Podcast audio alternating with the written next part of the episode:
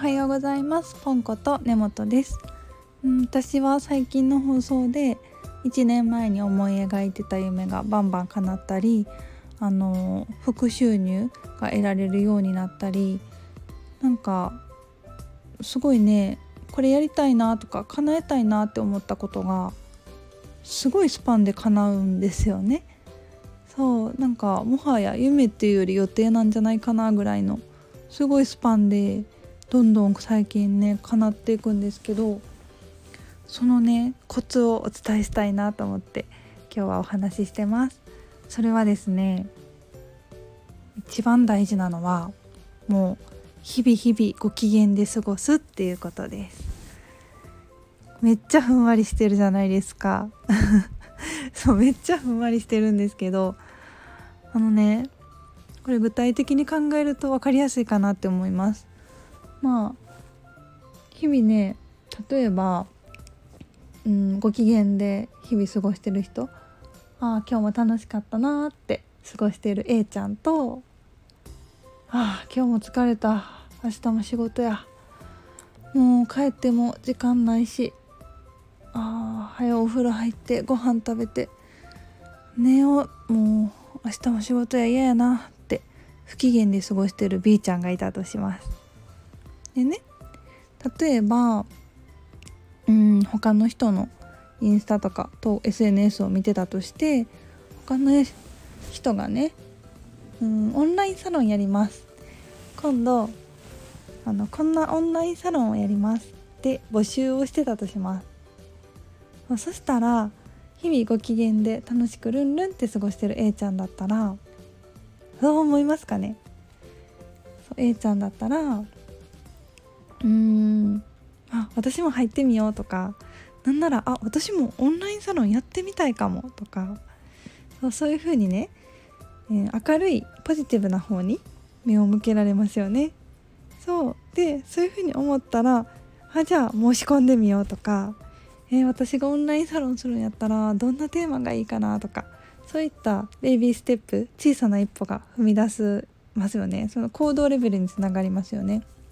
一方同じ現象が起こったとしても B ちゃんの場合はどうですかね？他の人がオンラインサロンやりますってやってはるの見てもう日々くたくたに疲れてる明日の仕事も嫌もう今日もめっちゃ疲れたもうやってられんって思ってる不機嫌な B ちゃんやったら申し込みしようとかましてや自分もやってみようなんてそんな意欲は意欲とか気力、うん、心身の気力体力はなかなか湧いてこないですよね。ああこういうのがあるんや。へえ。大変すごいなみたいな。すごいな別世界やな。あこんな時間もなんかエネルギーもよくあるな。じゃあバイバイみたいな感じで。なかなか行動にはつながらないですよね。うんうん。そんな感じでやっぱり本当に日々ご機嫌でいることが今も幸せになるし将来の夢を叶えるためにもとっても重要なんですよね。そう。皆さんはどうですか？日々ご機嫌に過ごしていますかね？なんかこうすごい抽象的ですけどうーん自分のデータをね日々取ってると、うん、どういう時にご機嫌になって、まあ、楽しい気持ちとかほっと安心する気持ちとか。でどういう時にこうムカついたり不安になったりするのかなって。そういうね日々日々自分のデータをねノートとかに書いてると簡単にご機嫌になれますよね。そう。例えば私だったら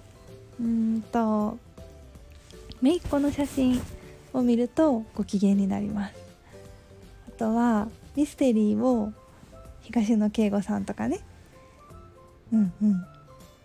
あの辻村美月さん美月さんとかそう結構そういうホラーミステリー系好きなんですけどそういう本を見るとご機嫌になります。うん、で一方で音が多い騒音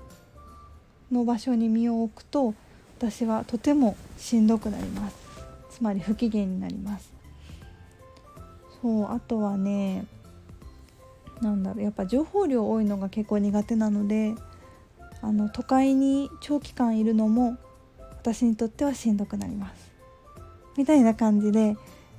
でもねこれって人によって全然違うんですよ。むしろ静かな場所の方が落ち着かない人もいるから。だからあなたがどう感じるかなっていうのをちょっと意識してみると意外とね簡単にご機嫌に過ごせるポイントはあったりするのでよかったら試してみてください。ではではありがとうございました。